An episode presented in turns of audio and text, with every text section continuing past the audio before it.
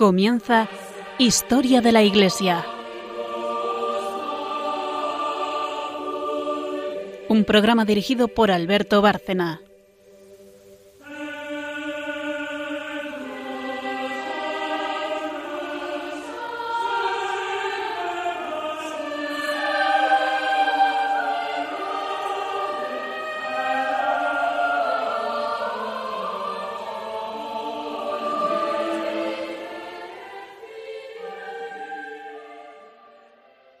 Buenas noches, oyentes de Radio María, un programa más de Historia de la Iglesia. Y volvemos a estar. María Ornedo, buenas noches. Buenas noches. Carmen Turdemontis. Buenas noches a todos. Buenas noches. Y, y yo, haciendo este programa, ya no sé qué número hace porque llevamos eh, desde 2012 haciendo una historia de la Iglesia siguiendo un orden cronológico desde el siglo I. Y esto se va a acabar hoy, precisamente, porque Hemos acabado ya prácticamente el pontificado de Benedicto XVI.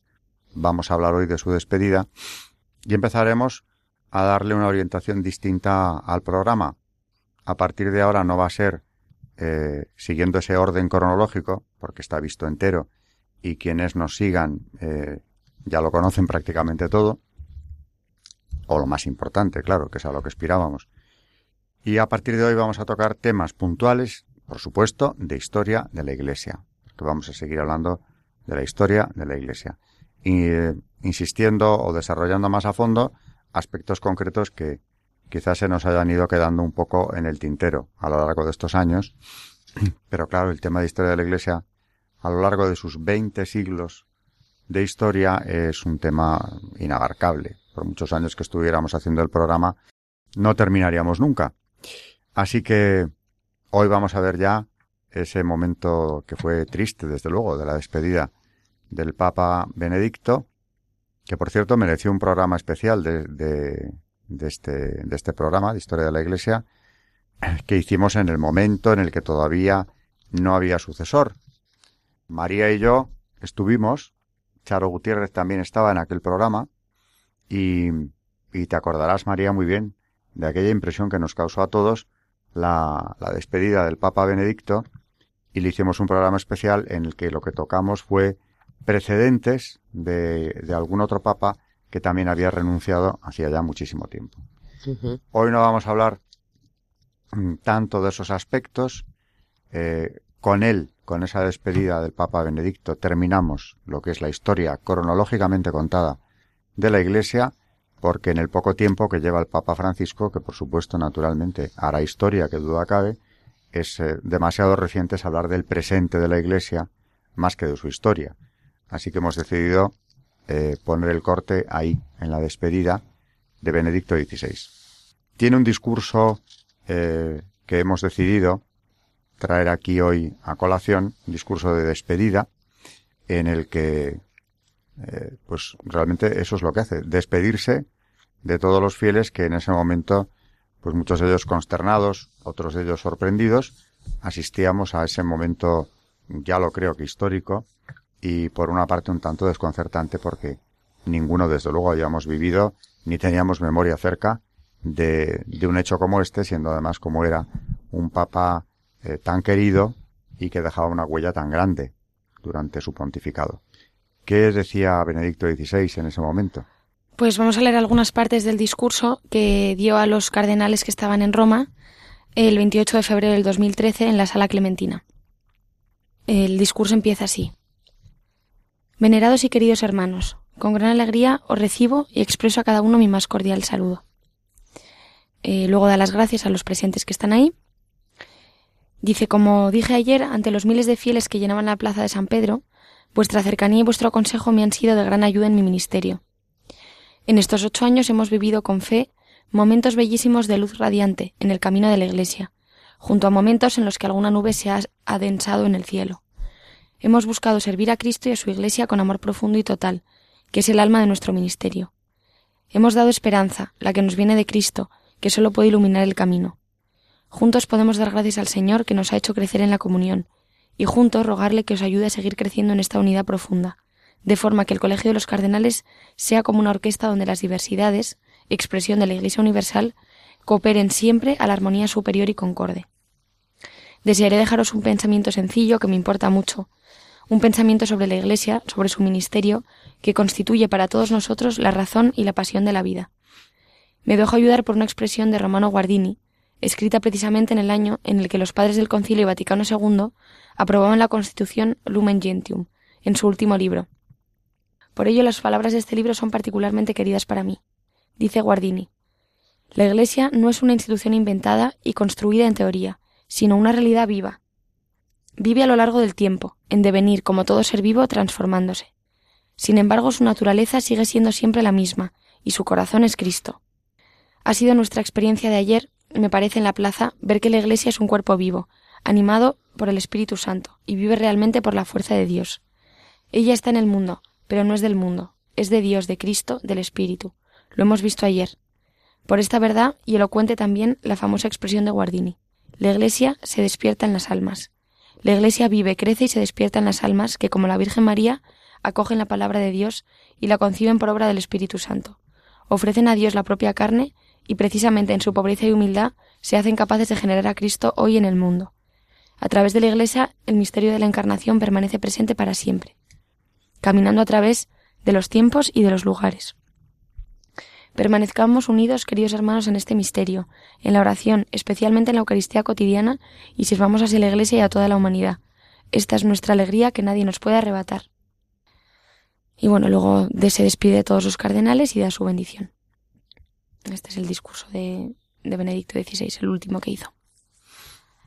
Muy impresionante, desde luego, en aquellos momentos, digo, que, recordamos como si fuera ayer y hay que ver en, en, tan poco tiempo cuántas cosas han ocurrido. Eh, todos recordamos, ¿verdad?, la salida de, del Papa Benedicto camino de Castel Gandolfo, eh, en una Roma que se volcaba en despedirse. Mm, él comentaba hace poco, eh, Paloma Gómez Borrero, que pensaba que, que, no era tan querido, que era un papa mm, como que la gente no había eh, sabido comprender mm, toda la caridad que había en él. No se sentía, eh, como digo, en definitiva, muy querido. Y sin embargo, aquella despedida le hizo ver en los últimos momentos que sí que lo era y además en una gran medida. Y lo merecía, realmente. De este discurso de Benedicto XVI, ¿qué, qué subrayaríais? De esas ideas, de ese discurso corto pero muy denso, como todo lo que él eh, escribía, ¿qué subrayaríais? A mí, por ejemplo, me, me ha encantado lo que dice eh, la cita que utiliza de Guardini, eh, diciendo que, que, aunque, que aunque la Iglesia es un ser vivo, ¿no? Que va evolucionando, etcétera, etcétera, su naturaleza sigue siendo la misma y su corazón es Cristo, ¿no? Deja ahí muy claro que, pues, eh, todas esas voces como que durante los años que estuvo él ahí, mm, discordantes o que querían hacer cambios en temas fundamentales, deja bien claro que la naturaleza de la Iglesia es siempre la misma y que eso no se puede cambiar. Entonces, su permanencia. Súper exactamente. Claro, no, no estaba de más que lo subrayara, desde luego en una época de cambios, eh, donde además en el horizonte cercano se dibujaban ya otros mucho más profundos, que se veían venir hacía tiempo, ¿eh? Pero mm, en esos años suyos, precisamente toda esa persecución que sufrió, toda esa campaña difamatoria contra Benedicto XVI, era producto exclusivamente eh, de quienes querían propiciar ese cambio ideológico social eh, para construir un mundo a partir prácticamente del el arrasamiento del cristianismo o su conversión en algo ya tan mistificado, tan poco reconocible, que fuera compatible con ese mundo sincretista, relativista. Claro que sí, con eso se encontró y se enfrentó él, ¿no? En la misma línea que tú, yo subrayaría una, una frase que me ha gustado mucho del discurso, cuando dice que la Iglesia está en el mundo, pero no es del mundo. E, y me ha encantado porque es precisamente una definición maravillosa de la Iglesia, porque es como la definición que se puede dar también de su esposo, precisamente, ¿no? De Jesucristo, que cuando se encarna está en el mundo, pero no es del mundo, claro aparte de que lo dice explícitamente, mi reino no es de este mundo, ¿no? Pues la iglesia fundada por él, evidentemente, como hemos recogido aquí a lo largo de estos años, está en el mundo, ya lo creo, y muy eh, involucrada en todo lo que es del mundo, pero no es del mundo. Precisamente mm, para eso se fundó. Para eso lo deja Cristo. Como un vehículo de salvación del hombre, como un vehículo de, de luz, de guía, para hacer ese camino de salvación. No solamente los sacramentos que nos llegan gracias a ella, no tendríamos sacramentos si no fuera porque existe una iglesia eh, donde hay clérigos y laicos, por supuesto, ¿no? Pero si podemos acceder a esa a ese tesoro maravilloso de la gracia que nos llega por los sacramentos es por porque existe la iglesia, precisamente, ¿no? Y tú, María, a mí me, me gusta muchísimo el amor que tiene a la iglesia. También destaca de Guardini la, la frase que a mí más me gusta es la de la iglesia se despierta en las almas. Como queriendo decir que, bueno, que tenemos que querer desaforadamente a la iglesia de la que formamos parte, de la que, bueno, que está hecha mm, por todos nosotros, ¿no? Cuando dice, mm, la iglesia vive, crece y se despierta en las almas que, como la de la Virgen María, acogen la palabra de Dios y la conciben por obra del Espíritu Santo. Ofrecen a Dios su propia carne y justamente en su pobreza y humildad se vuelven capaces de generar a Cristo hoy en el mundo. Yo creo que es un, un papa que ha amado profundamente a la Iglesia y también creo que es un papa que ha dejado, como él dice, su carne por la Iglesia. Yo creo que es un ejemplo de, a pesar de que, bueno, cuando ocurrió esto, la gente estaba muy sorprendida. Eh, yo llegué a oír incluso a personas que decían, es que el Papa se ha bajado de la cruz. Hmm. O nos ha abandonado. sí. Y yo pienso que no solamente no se ha bajado de la cruz, sino que está en la cruz rezando por la iglesia, que ya lo dijo, que él a partir de ahora se iba a dedicar a, a, rezar por la iglesia y es lo que está haciendo. Que ya que lo dices, realmente en un mundo como el actual, incluso buenos católicos, pensando en jóvenes sobre todo, no valoran realmente la importancia de la oración. Y estoy hablando de chicos eh, católicos, practicantes, desde luego, eh, y estupendos, en muchos sentidos. Pero alguno, en este programa creo que lo he dicho, ya me dijo, yo es que no entiendo eso de los contemplativos, que no hacen nada.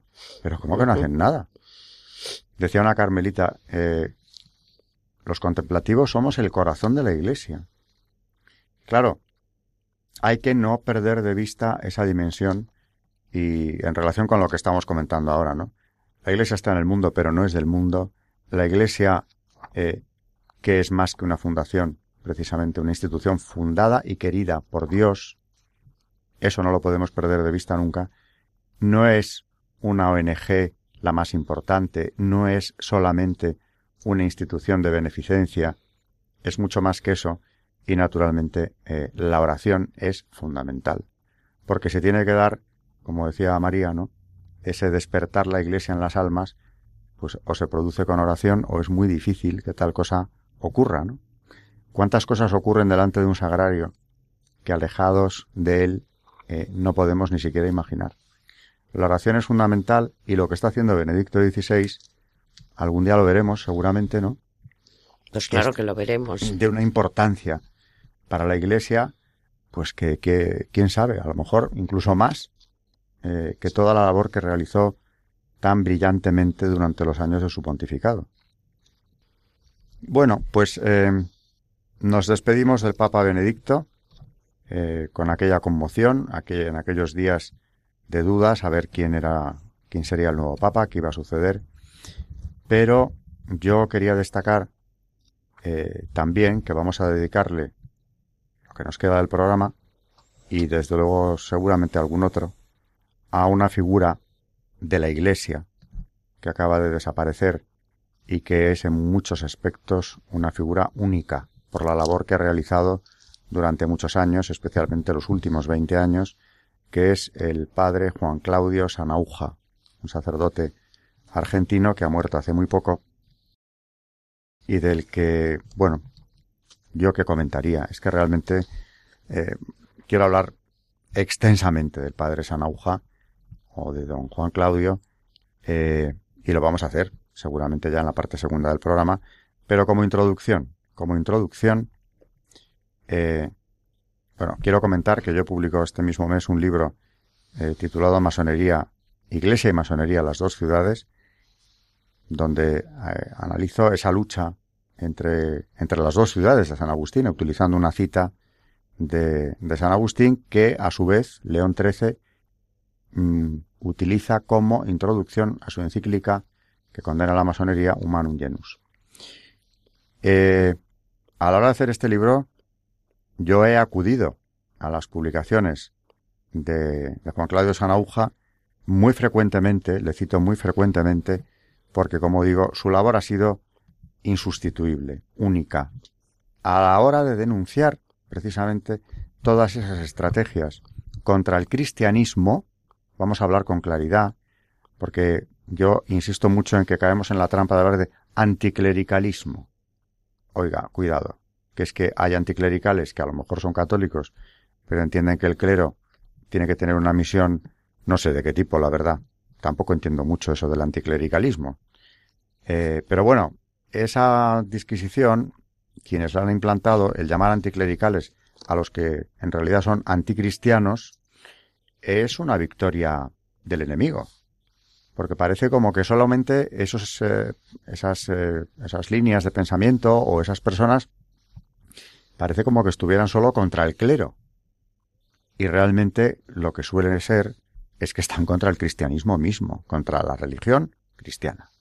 Y eso es lo que estuvo denunciando Juan Claudio Sanauja, eh, pues a lo largo de todo lo que llevamos de siglo, y antes incluso de que, de que este siglo empezara, cuando se produce el gran cambio, mm, a partir del año 90, más o menos, que aquí ya hemos reflejado alguna vez, como esas cumbres internacionales de población, eh, la mujer, que a lo que iban era ver cómo se manipulaba la familia o se deformaba la familia o se terminaba con ella, en realidad para lograr una caída de la natalidad como la que se intentó ya poner en práctica en las conferencias del Cairo y de Pekín. Les hemos dedicado aquí algún espacio hablando de Juan Pablo II, pero vamos a volver a hacerlo eh, seguramente en estos programas, en lo que nos queda de este y en el próximo.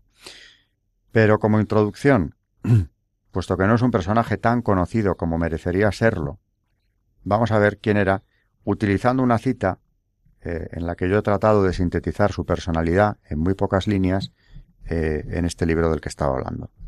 Juan Claudio Sanauja. Nació en Buenos Aires en 1947 y fue ordenado sacerdote en 1972, perteneciendo a la prelatura del Opus Dei.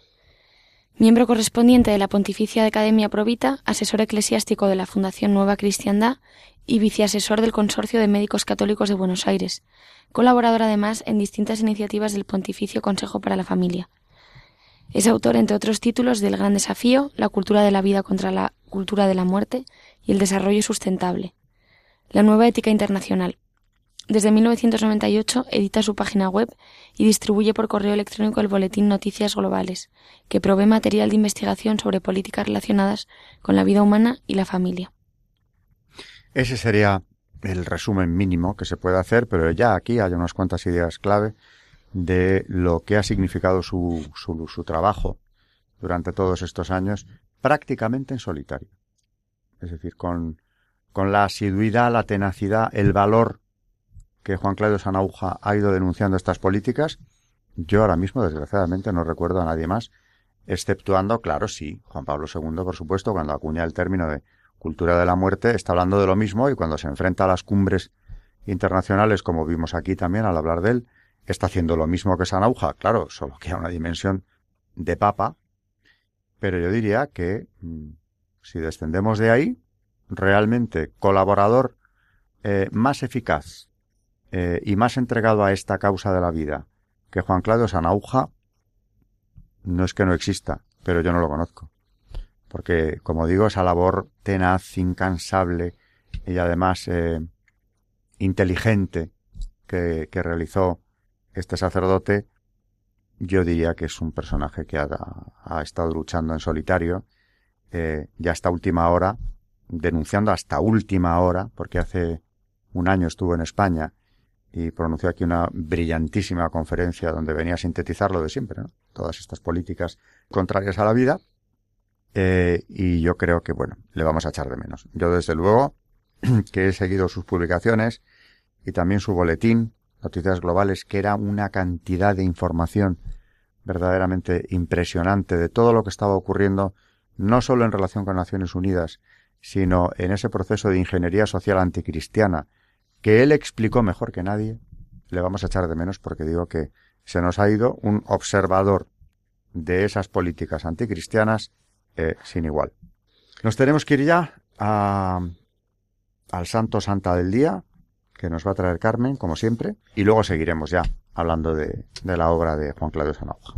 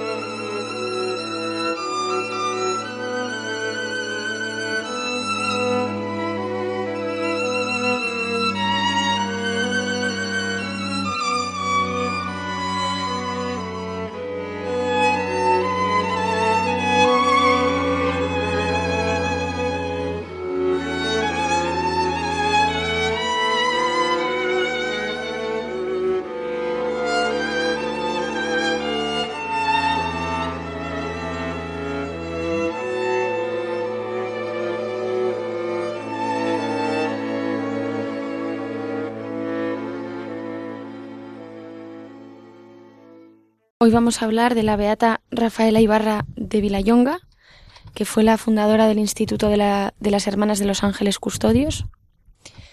Nació en Bilbao en 1843 en el seno de una familia profundamente cristiana, donde se le inculcan las virtudes humanas que fueron la base de una vida realmente excepcional. Se casó joven con don José Villalonga, Vilayonga y fue madre de siete hijos. Supo hacer compatibles sus obligaciones familiares con una vida llena de caridad y riqueza espiritual. Su unión con Dios alcanzó los niveles propios de los santos. Los escritos sobre sus experiencias espirituales, así como su numerosa correspondencia, reflejan a una mujer llena de amor a Jesucristo y a sus semejantes. Su actividad caritativa, dedicada al principio a, remediar todo tipo de necesidades, se orientó en la plenitud de su madurez a proteger y cuidar de las niñas y jóvenes que en el Bilbao industrial de finales del siglo XIX estaban expuestas a los daños de la pobreza y de la ignorancia. Surge entonces la figura de Rafaela Ibarra, que se revela contra la injusticia, los abusos y los vicios creados por la prepotencia de la prosperidad. Con gran sensibilidad cristiana y social, se entrega completamente a las principales víctimas de aquella sociedad, las jóvenes y niñas. Recoge de las calles a las más desfavorecidas, creando instituciones de acogida donde les proporciona todo aquello que la sociedad les niega. Cariño, alimentación, educación, salud y amor. Promovió pisos para acogerlas y talleres para su formación y sustento. Al mismo tiempo, impulsó la creación en Bilbao de numerosas instituciones de protección a la mujer. Con las primeras voluntarias comprometidas con esta tarea, creó la primera residencia taller, a la que imprimió su propio carisma y estilo. Dulzura en los medios y firmeza en los fines. Lo que no alcance el amor no lo conseguirá el temor. Era el 8 de diciembre de 1894 cuando en un pequeño piso de Bilbao, Rafaela Ibarra, junto a tres jóvenes entusiastas de la obra que Rafaela iba a realizar, comenzaron su aventura de ser madres y educadoras de aquellas niñas y jóvenes que iban a necesitar ayuda en aquellos difíciles años de finales de siglo. En su misión se asemejaría a los ángeles custodios, cuyo nombre tomaría para su fundación y cuyas actitudes habría de imitar. Unidas a Dios por la oración y el apostolado, llevarían el anuncio del amor de Dios al mundo de la niñez y de la juventud. El acontecimiento cumbre en la vida de Rafaela y en la obra por ella iniciada se produce el 2 de agosto de 1897, fiesta de Nuestra Señora de los Ángeles, fecha en que se puso la primera piedra del colegio Ángeles Custodios de Zabalvide en Bilbao, para quedar inaugurado definitivamente el colegio en 1899. La congregación de los Santos Ángeles Custodios tiene por fin casa madre que podrá servir de modelo a las que más tarde se levantarán. Rafael Ibarra fallece el 23 de febrero del año siguiente, en 1900, a los 57 años, sin poder ver consolidada su fundación. El Instituto de las Hermanas de los Ángeles Custodios hoy hace en vivo y presente, con más de 35 casas repartidas por España y América, uno de sus grandes mensajes. Nunca os canséis de hacer el bien. Y para terminar, rezamos una oración. Beata Rafaela, que supiste conciliar de forma admirable tu papel de esposa y madre ejemplar, con una vida llena de amor a Dios, caridad con los pobres y solicitud por la educación de la mujer, concédenos que a imitación tuya elijamos para nuestra vida la práctica de la caridad y el desprendimiento, asumir las dificultades y renuncias de todo compromiso cristiano y vivir la alegría de ser fieles a la voluntad de Dios y testigos de su amor con todos los que nos rodean. Alcánzanos del Señor la gracia que ahora le pedimos por tu intercesión. Por Jesucristo nuestro Señor. Amén. Amén.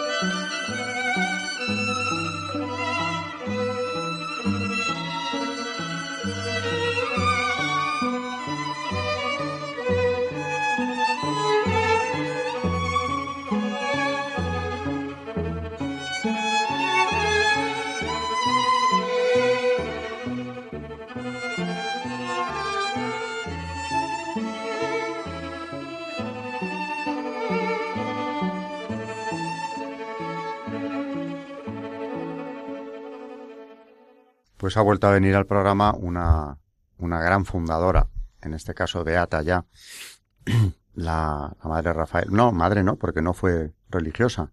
Es una, una laica, madre de familia, en realidad, que funda la Orden de los, de los Ángeles Custodios, que como nos ha dicho Carmen, ha realizado una labor verdaderamente importantísima eh, en Bilbao y después ya eh, en muchos puntos de España y de América.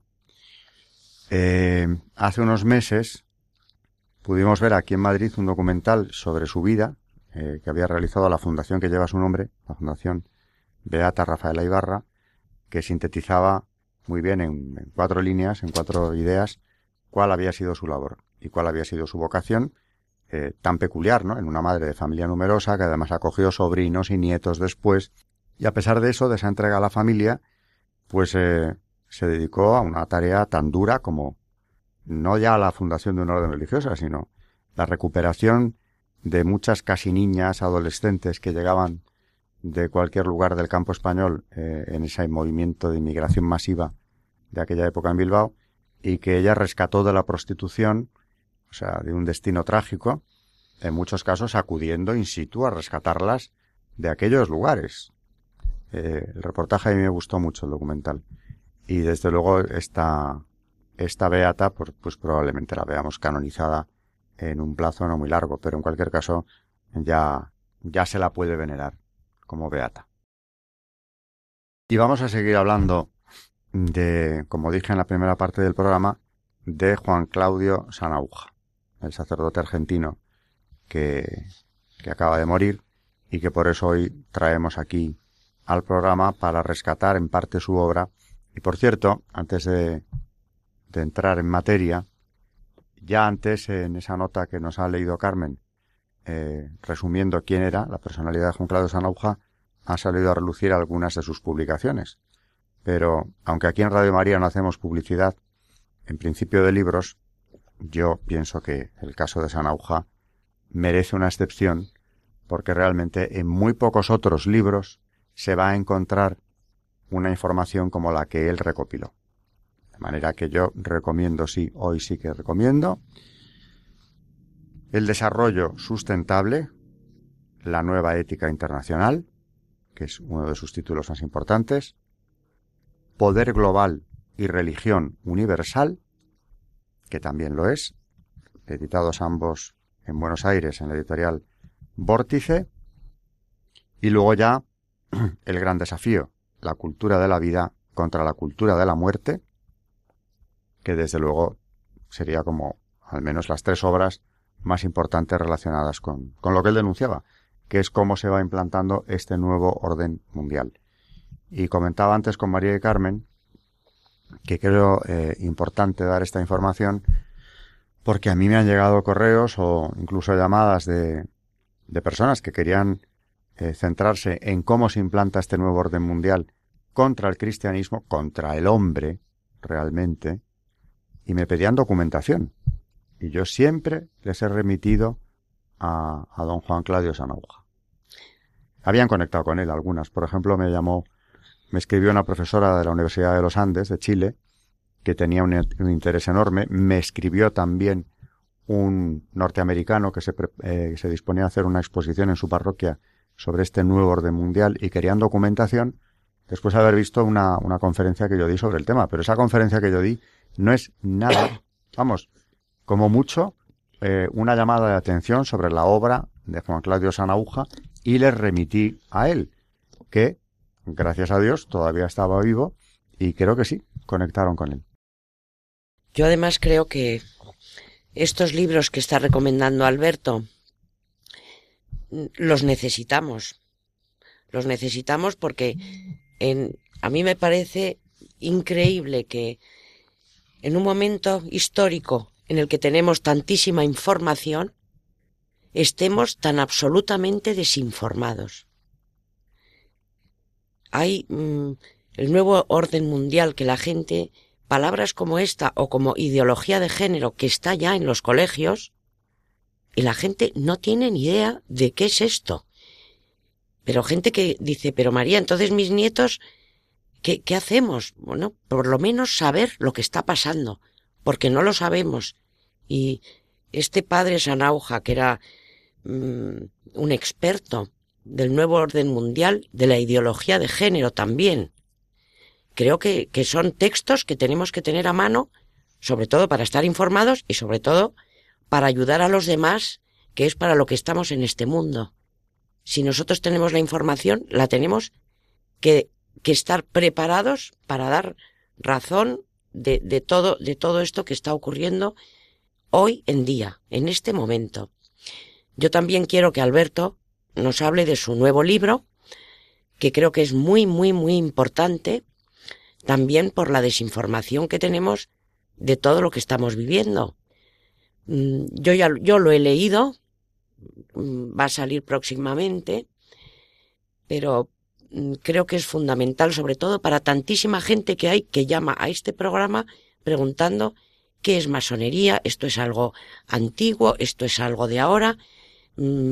Este libro es una joya, yo, yo lo llamaría el manual de la masonería. Aparecen todos los papas y todas las condenas papales contra la masonería. Y ahora que Alberto nos explique un poco qué es, mm, qué es esto que ha, que, ha escrito, esta maravilla. Pues volviendo al, al padre Sanauja, realmente hace ya bastantes años, cuando yo empezaba a organizar seminarios en la universidad sobre el tema de la masonería, porque a mí, desde mi infancia, lo que me había llamado la atención era que existía una secta secreta condenada con enorme reiteración por los papas, y por tanto eso ya llamó mi atención desde siempre, que había que conocer. pensé desde muy joven que había que saber por qué los papas condenaban esto y qué había significado esta, esta secta. Y, empecé a hablar de ella, en, principio nada más que basándome en la doctrina de los papas. Es decir, eh, recogiendo las principales condenas pontificias, son cientos de documentos, desde el siglo XVIII hasta 1983. Y luego ya, claro, eso me puso a mí en la necesidad de profundizar y de ver por qué los papas decían todo eso, que es lo que he tratado de recoger en este libro no solo una recopilación de la doctrina de la Iglesia en esta materia, sino el también contextualizar esas condenas para entender el por qué los papas decían lo que dicen a lo largo del tiempo, ¿no? Y desde luego, volviendo a Juan Claudio Sanauja, eh, él me alertó, sin saberlo, pero la lectura de sus libros me alertó y de su boletín, porque yo seguía puntualmente noticias globales, iba de una sorpresa en otra. Yo recuerdo cuando leí que los druidas en Inglaterra estaban creciendo exponencialmente, la religión druídica, siempre con el mismo engaño que denunciaba Sanauja, de que aquello, lo mismo que con las religiones precolombinas de América, eso del indigenismo, nos quieren vender que esas religiones precristianas y anticristianas han estado soterradas como escondidas durante siglos y que ahora en un ambiente de mayor libertad por fin emergen y salen a la superficie. Y bueno, esto es un despropósito. Es una mentira elaborada con plena eh, conciencia de que se está elaborando una mentira. Y en el caso de los druidas, estoy hablando de algo que ocurrió a lo mejor hace 15 años, Sanauja informaba, como lo hacía él, con toda precisión. ¿Cuántos druidas hay ahora en Inglaterra? ¿O cuántos seguidores de la religión druídica cuando no había ni uno solo hace tan solo unos años? Y eran ya miles los que decían seguir la religión druídica de las viejas culturas eh, anteriores al cristianismo, ¿no? Celtas, especialmente. Claro, yo pensé, pero qué locura es esta. ¿Cómo que han estado escondidos los druidas? ¿Dónde estaban escondidos? Pero qué tontería es esta, ¿no? Pero claro, si no te lo cuentan con, con datos, sobre todo, piensas, bueno, mira, esto será una broma, o a lo mejor hay algún loco por ahí que dice que él sigue esa religión, que por cierto, no generalmente ni las conocen demasiado bien. Pero bueno, todo lo que sea para descristianizar sirve. Y Sanauja, esto es lo que iba denunciando en su boletín, ¿eh? periódicamente, y yo ya me aficioné y empecé a seguirlo y dije, es que aquí está la clave de lo que nos está ocurriendo. En pequeñas cosas como esta, que parecen demenciales, pero no lo son. Y claro, en la América, en Hispanoamérica, la que él conocía mejor, puesto que era argentino, lo que se estaba eh, poniendo en marcha en esos momentos era precisamente un proceso descristianizador utilizando pues a la Pachamama o cualquier religión anterior al, cristianismo. Yo recuerdo cuando hace unos años estrenó la película de Mel Gibson, Apocalipto, en donde es una historia que se desarrolla en el México anterior al descubrimiento de América. De hecho, acaba la película con una imagen en la que llegan los conquistadores españoles con un fraile por delante, por cierto, y la cruz en alto. Y lo que se pone de manifiesto ahí es la enormidad de los sacrificios humanos, miles de sacrificios humanos que ritualmente tenían lugar en México, pues por una cuestión religiosa. Claro, yo siempre digo lo mismo y me imagino que la, la intención de Mel Gibson era esa, ¿no? Cuando ustedes hablan de recuperar estas religiones, díganos una cosa. Esta parte esencial de aquella religión, como era la necesidad de alimentar a sus dioses con sangre y corazones humanos, ¿eso les parece bien? ¿Lo piensan recuperar? o al menos si no lo van a recuperar, les parece loable, porque formaba parte eh, intrínseca, pero muy profundamente, de esa religión. Y eso, claro, eso es lo que no cuentan. Nos hablan de otros aspectos. Y yo seguía esa nauja en esto. Eh, ese boletín eh, no tiene precio, o sea, gracias a Dios está todo ello publicado y se puede seguir, ¿no? Pero luego, concentrando esa información, están sus libros. Claro, ahí es donde yo me di cuenta cabal de que las condenas pontificias no eran hablando solamente de una secta más o menos conspiratoria que quisiera alcanzar el poder y demoler Estado y religión, sino que a día de hoy estaba de plena actualidad, puesto que la incidencia que el pensamiento masónico había tenido en el desarrollo de estas corrientes, lo que llamamos normalmente nuevo orden mundial, había sido una incidencia decisiva. Y claro, si uno no se acerca como acaba de decir María, a lo que está sucediendo, por ejemplo, a las políticas que desde Naciones Unidas o la Unión Europea se nos imponen, por cierto, amordazando a quien no esté de acuerdo, porque yo lo digo y lo repito una y mil veces, ¿no? Estamos entrando, bueno, ya claramente, por no decir que hemos entrado, en un nuevo sistema totalitario eh, no menos preocupante que los del siglo XX, ¿no? Donde la libertad de expresión, la libertad de cátedra, la libertad de pensamiento, quedan anuladas en temas capitales que cuáles son? Pues aquellos temas que son fundamentales para terminar ¿eh? con el sistema de valores cristiano. Y claro, el que diga esto, mm, el que denuncie esto, se tiene que callar. Y ahora, por cierto, ya están recogiendo firmas para ver si se blinda también la masonería. Primero crean la palabra, luego ya lo tipifican como delito. Ya hay quien ha hablado de la palabra masonófobo. Y, uff, conociendo estas políticas, dices, cuidado, que en cuatro días lo han tipificado también, ¿no? Igual que hable de ideología de género, es homófobo. Oiga, mire, eso es una manipulación verdaderamente insostenible. Porque homófobo se supone, además es una palabra bien nueva, acuñada por ellos, por los que defienden estas políticas, se supone que es aquel que odia la homosexualidad.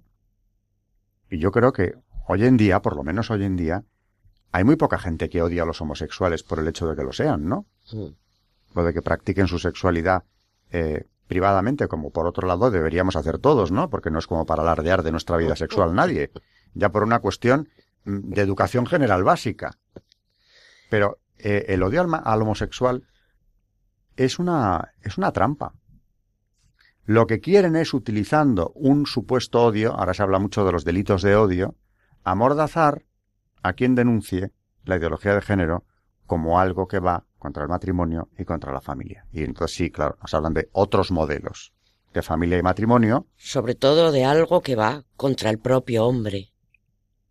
Porque que le digan a unos niños que pueden elegir su sexo, aunque sea por sentido común. Yo digo que tenemos que informarnos, pero si apelamos al sentido común, vamos a ver que ¿por qué por qué no podemos decir ya son temas antropológicos, porque como decía Hadhag, ahora mm, tenemos que empezar, nuestro mensaje cristiano tiene que ser antropológico, tenemos que salvar al hombre, porque el hombre está siendo atacado y está siendo destruido.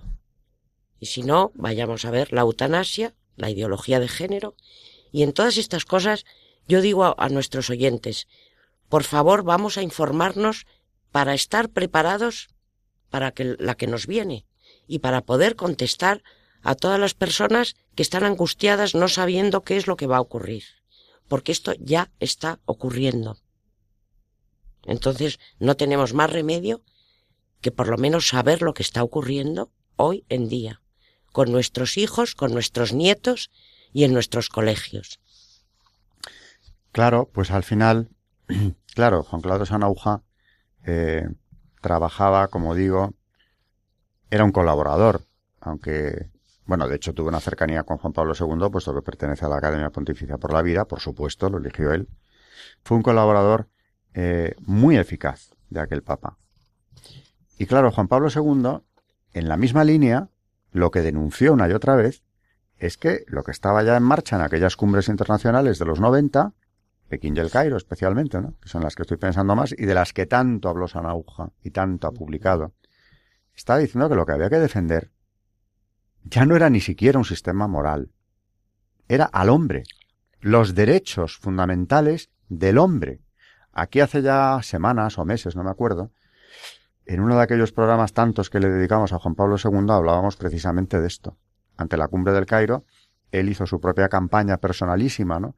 Con aquellos brevísimos discursos después del Ángelus, de diez minutos de duración, defendiendo a la familia, defendiendo la vida.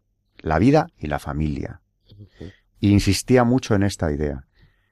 No se puede proclamar un sistema de derechos humanos que no tenga como plataforma el de la vida. Si la vida no se contempla como un derecho fundamental, siendo así que es el primero, ¿qué otro derecho vamos a defender del hombre? Si esto es de lógica, esto es de razón, esto ya no es ni siquiera de fe. Lo que pasa es que, claro, eh, no se puede divorciar fe y razón, que es lo que Juan Pablo II quería explicar clarísimamente, ¿no? Y claro, eso fue, contestándote ahora, lo que en buena medida la lectura de estos libros y de ese boletín de este sacerdote a mí me hizo pensar, como tú acabas de decir, esto hay que darlo a conocer. Es verdad que muchas veces eh, la gente cuando no ha oído hablar de esto, aunque intuye cosas, y muchas veces eh, se quedan horrorizados ante lo que ven y ciertas leyes, no saben por qué ni, ni de dónde viene esto, ¿no? Como si hubiera habido una especie de locura colectiva en nuestros gobernantes y los de fuera de España, por supuesto, ¿no? Pero ¿y esto por qué?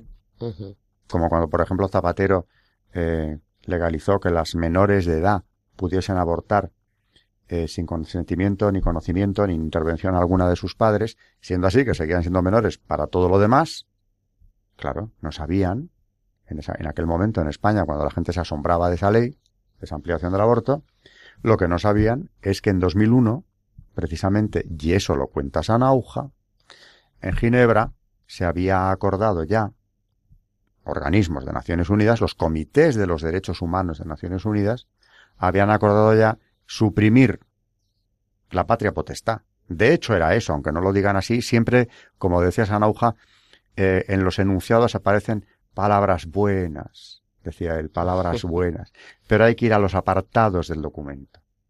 ¿Y qué querían en Ginebra? Pues decir que había que eh, erradicar de las legislaciones nacionales toda referencia a los derechos, deberes de los padres en materia de educación y salud de los menores. Qué barbaridad. Y cuando hablan de salud se están refiriendo naturalmente a lo que han llamado, lo han bautizado así, salud reproductiva o derechos reproductivos del menor. Y claro, leyendo esto dices, pero bueno, es que entonces estamos en presencia de un movimiento de enorme fuerza que se va imponiendo de verdad de una manera secreta. Porque, como decía también Juan Pablo II, esto no se publica. Aquí le dedicamos en, el, en un programa eh, especial hablando de la vida, Juan Pablo II y la vida, lo que pasó, ¿os acordáis? Cuando en la cumbre de Pekín, al despedirse de la delegación de la Santa Sede, que salía el día siguiente camino de Pekín, que eran la señora Glendon, la que iba al frente de esa delegación, y el portavoz del Vaticano, Navarro Valls, muy preocupados ante la situación de lo que se iba a debatir en Pekín, que ya sabían lo que era, la continuación de la conferencia del, Cairo, que había tenido lugar el año anterior, y el Papa, muy preocupado también, les dijo, tenemos que rezar más, como diciendo la situación, eh, humanamente no se le ve una solución inmediata, ni mucho menos, hay que rezar más, les dijo, y si algo va mal, busquen refugio en el pueblo frase muy críptica que a mí me llamó mucho la atención y que está en la biografía de Juan Pablo II, que también manejamos mucho aquí, de George Beagle, por cambiar de autor. Y claro, cuando la señora Glendon y Navarro Valls, que asistían a la cumbre de Pekín, decían, pero si es que toda esta barbaridad que se está hablando aquí no se publica. Nos cuenta como mucho la prensa aspectos folclóricos o como decía Sanauja, las palabras buenas, los enunciados generales, pero no nos cuentan la verdad. La verdad de lo que se está debatiendo aquí. ¿Y qué hicieron? Lo recuerdo a nuestros oyentes, quizá alguno lo recuerde de los que nos sigan. Un informe muy breve que pasaron por fax a las agencias informativas denunciando las contradicciones de la cumbre de Pekín.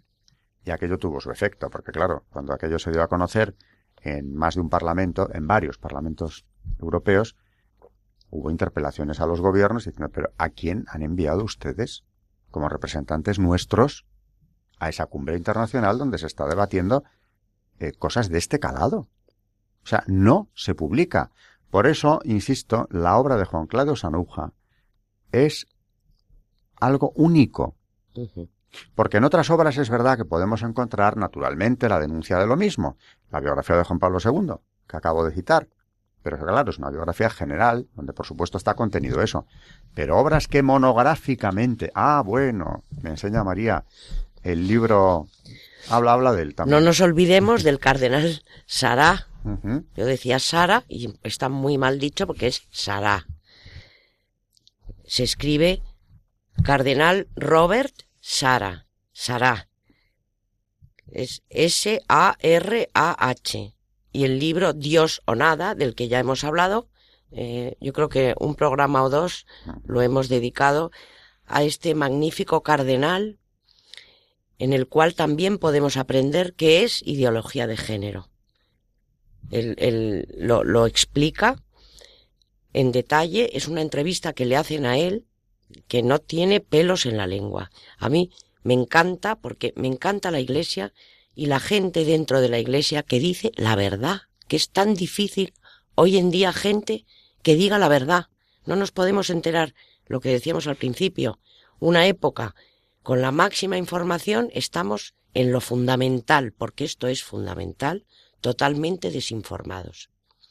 Y en este libro, en esta entrevista que le hace Nicolás Díaz al cardenal Robert Sara, en el libro Dios o nada, lo, lo, explica perfectamente y explica cómo han ido a la cárcel profesores en Francia por no haber querido enseñar la ideología de género. Y todo esto viene para acá.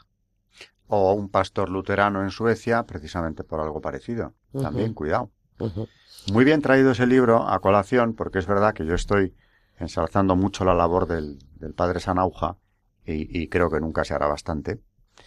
Pero el cardenal Sara, efectivamente, es alguien que ha dado la cara en defensa del hombre y en defensa eh, verdaderamente del cristianismo. Es que además nuestra religión, en la cual Dios ha pensado en cada uno de nosotros desde toda la eternidad. O sea, el amor al hombre no es amor al hombre, es pasión por el hombre, por el cual se ha hecho hombre y ha muerto en una cruz, por amor y por pasión al hombre. Esta es nuestra religión que Dios ama al hombre hasta ese, hasta ese extremo y que cada uno tenemos nuestro nombre, nuestro sexo y nuestro apellido. Hombre y, mujer los creó, dice el Génesis. Y esto es muy serio, esto es muy serio, esto es una maravilla que tenemos, que no nos damos cuenta de lo que tenemos y que nos quieren tirar abajo. Nos matan a los niños antes de nacer. Y ahora resulta que no tenemos identidad, no tenemos sexo, pero ¿dónde estamos? Pues ante el abismo. Lo que pasa es que también, como digo yo al acabar mi libro, ¿no? Tenemos la promesa de Cristo de que las puertas del infierno no prevalecerán. Porque a mí, eso sí, no me cabe la menor duda de que esto viene del infierno. O sea, este mundo al revés, este ir contra Dios. Y contra el hombre. Y contra el hombre. Que es ir contra Dios. Pues esto viene siempre del mismo, ¿no? Del enemigo, por supuesto. ¿Algún apunte para terminar ya, Carmen, antes de irnos? Pues simplemente yo creo que hablaremos más de este tema en el próximo programa y estaremos, nos meteremos más a fondo, pero pues respecto, respecto a este tema comentar eh, la barbaridad que se está haciendo con los niños. Yo trabajo en un colegio y solo pensar eh, que a los niños se les vamos a pedir opinión sobre lo que quieren o no quieren ser y les vamos a hacer caso a niños pequeños me parece una aberración porque realmente eh, ya no es que estemos eh, jugando con, pues con todos estos temas de ideología de género en adultos, es que estamos metiendo a los niños dentro y a mí esto me parece un tema muy, muy, muy grave porque, pues eso, porque trabajo con ellos y solamente pensar que se van a empezar a dar, bueno, que ya se está empezando, vamos, en las aulas a, a, a dar por hecho ciertas cosas que, que son, pues que son espantosas, me da muchísimo miedo sobre todo.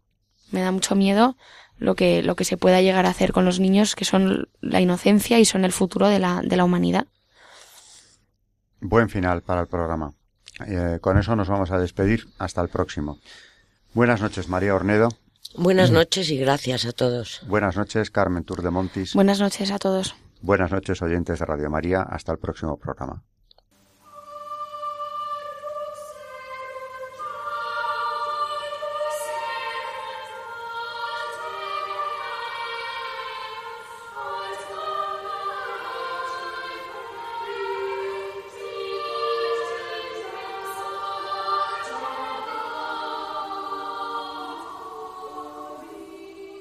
Han escuchado Historia de la Iglesia, un espacio dirigido por Alberto Bárcena.